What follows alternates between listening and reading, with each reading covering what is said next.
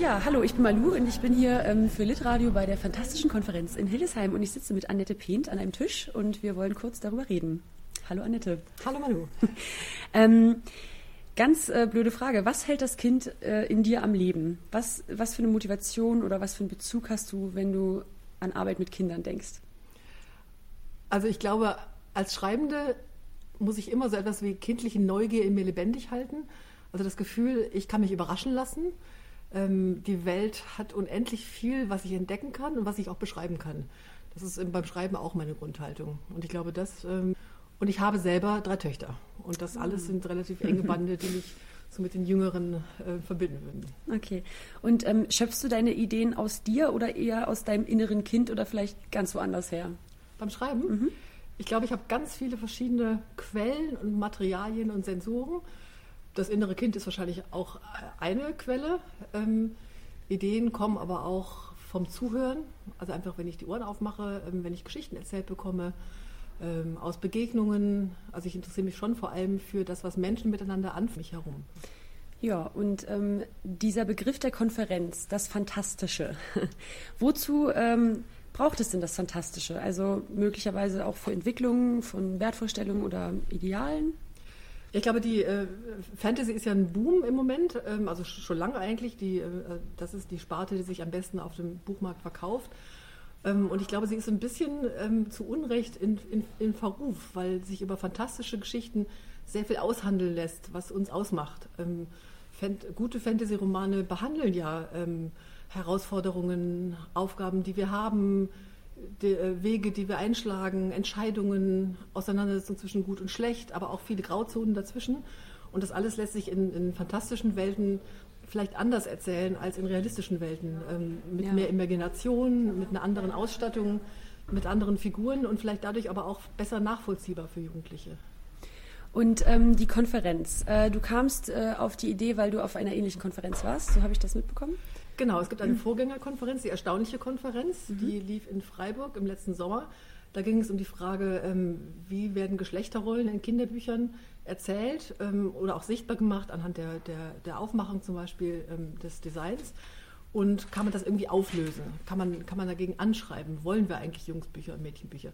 Und die Idee dabei war aber, dass wir Jugendliche einladen, nicht als Publikum, sondern als Experten, Expertinnen. Mhm. Denn die sind diejenigen, die diese Bücher lesen und die sich oft viel besser auskennen als wir damit.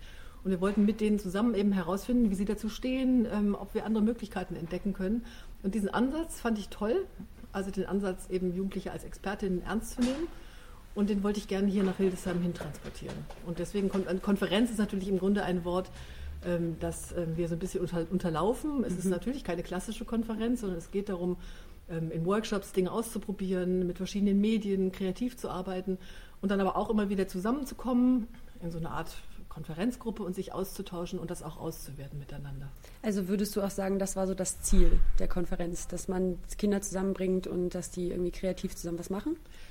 Genau, dass sie aber kreativ nicht irgendwas machen, sondern kreativ sich damit beschäftigen, welche Welten haben sie im Kopf, von welchen Welten wollen sie lesen oder wollen sie auch gerade nicht lesen und wie wollen Sie eigentlich die Wirklichkeit äh, oder die Wirklichkeiten, in denen Sie leben, wie, wie wollen Sie die wiederfinden mhm. in dem, was Sie, was Sie aufnehmen und womit Sie umgehen?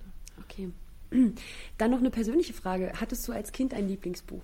Und war das fantastisch vielleicht sogar? Ja, ich hatte, ich hatte wirklich, ich hatte eine, hatte eine, eine so, so gut, also heute würde man das Serie nennen. Äh, das waren die Muminbücher von einer finnischen Autorin, Tove Jansson. Mhm. Die Mumintrolle, das sind so, ähm, ja, eben so trollähnliche Geschöpfe, es ist eine in sich geschlossene, fantastische Welt, äh, also sozusagen ohne jetzt direkte Bezüge zu unserer Wirklichkeit. Und da wird aber passiert alles, was, das, was auch das Menschsein ausmacht. Ähm, also da gibt es den Mumintroll, der, ähm, der eigentlich so eine Art Entwicklung durchlaufen muss, bevor er groß wird. Da gibt es äh, eine Bedrohung durch einen Kometen. Sie müssen sich zusammenschließen. Es wird von Solidarität erzählt, von Abenteuern erzählt. Und das fand ich als Kind unglaublich und habe das und diese frühen Leseerlebnisse nimmt man ja mit in die Lesebiografie. Ich habe das nie wieder vergessen, diese Figuren. Und das sind Begleiter geworden. Und hast du jetzt gerade auch noch ein Lieblingskinderbuch oder ist das ein anderes oder ist das immer noch die Serie von früher? Also inzwischen bin ich eigentlich großer Fan auch von Literatur, die, die sozusagen realistisch erzählt, in Anführungsstrichen. Mhm. Ähm, mein Lieblingsautor zurzeit ist Finn Ole Heinrich. Das ist auch ein jüngerer Kinderbuchautor, der ähm, vor allem seine Reihe Marlina Schmidt ähm, von einem Kind erzählt, das ähm, mit Schwierigkeiten zu tun hat. Die, die Eltern trennen sich, also äh, das, was, was viele Kinder auch erleben, das aber mit einer sehr ähm, einfallsreichen und fantasievollen Sprache erzählt. Aber das ist eher ein Erzählen, das näher so am alltäglichen Erleben der, der Kinder auch dran ist. Und wir haben ja hier ähm, auch eine Workshop, nee, zwei Workshop-Leiterinnen sogar, die auch Autoren sind, Autorinnen. Mhm. Und ähm, hast du von denen viel gelesen vorher schon? Äh, vor allem von der einen, Stephanie Höfler ist ja auch eine, eine preisgekrönte Jugendbuchautorin, die eben auch oft sozusagen, wenn man so Seiten aufmachen möchte, eher sozusagen dem realistischen Erzählen äh, angehört und auch von sehr schweren Themen erzählt. Also ihr letztes Buch heißt Ein großer schwarzer Vogel. Da geht es darum, dass die, die Mutter einer Familie plötzlich stirbt ähm, aus heiterem Himmel und diese Jungs und die, die Kinder müssen damit zurechtkommen. Und ähm, da findet sie aber auch einen sehr liebevollen und ähm, äh, gar nicht rührseligen Ansatz da, davon zu erzählen. Ja. Und von Stefanie Höfler hatten wir, glaube ich, in dem Seminar auch mal einen Text. Genau. Dann ähm, könntest du uns noch kurz erzählen, wie das denn entstanden ist, die Konferenz. Also wir hatten das Seminar. Ne? Genau, es gab eine, eine Verbindung zu einem Seminar, das wir hier ein Semester lang hatten ähm, mit dem Thema auch Wirklichkeiten. Wie wird in der aktuellen Kinder- und Jugendliteratur von Wirklichkeit erzählt? Aber auch welche Traditionen gibt es? Also die Tradition des fantastischen Erzählens haben wir ein bisschen angeschaut. Wir haben Beispiele für eher realitätsnahes Erzählen angeschaut und haben dann auch daraus äh, eigene Texte entwickelt. Also wurden ja dann Geschichten geschrieben und die werden auch im Rahmen dieser Konferenz heute Abend dann vorgelesen. Das war auch eine Idee, dass wir eine Verbindung schaffen zwischen Studierenden und Jugendlichen und Leute, die für Kinder schreiben und für Jugendliche auch gleich in Kontakt mit ihrer Zielgruppe sozusagen kommen können dadurch. Und äh, diese ganze Organisation hier von der Konferenz, das war auch mit durch das Seminar. Ne? Ja, das wäre auch gar nicht anders möglich gewesen. Ich habe ja hier ein, ein äh, Orga-Team, das wirklich alles auf die Beine gestellt hat und auch selber Ideen entwickelt hat, wie wir den Raum gestalten können, wie wir das Leseformat machen können, ähm, wie wir die Workshop-Betreuung machen, äh, bis hin zu ganz vielen praktischen Dingen, die man ja auch beachten muss, Materialbeschaffung ähm, Catering, äh, hin und her fahren, die Künstler betreuen. Das alles haben die Studierenden auch gemacht und machen es auch jetzt gerade noch. Und es war wirklich großartig.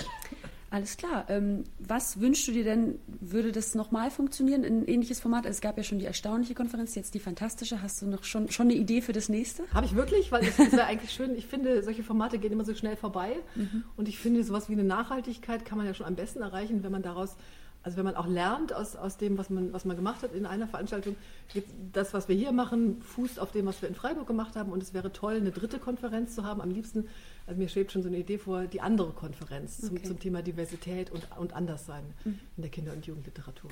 Ja, dann hoffen wir mal, dass das funktioniert nochmal irgendwann am Campus hier. Das wäre doch schön. Mal schauen. Ja, danke schön, Annette.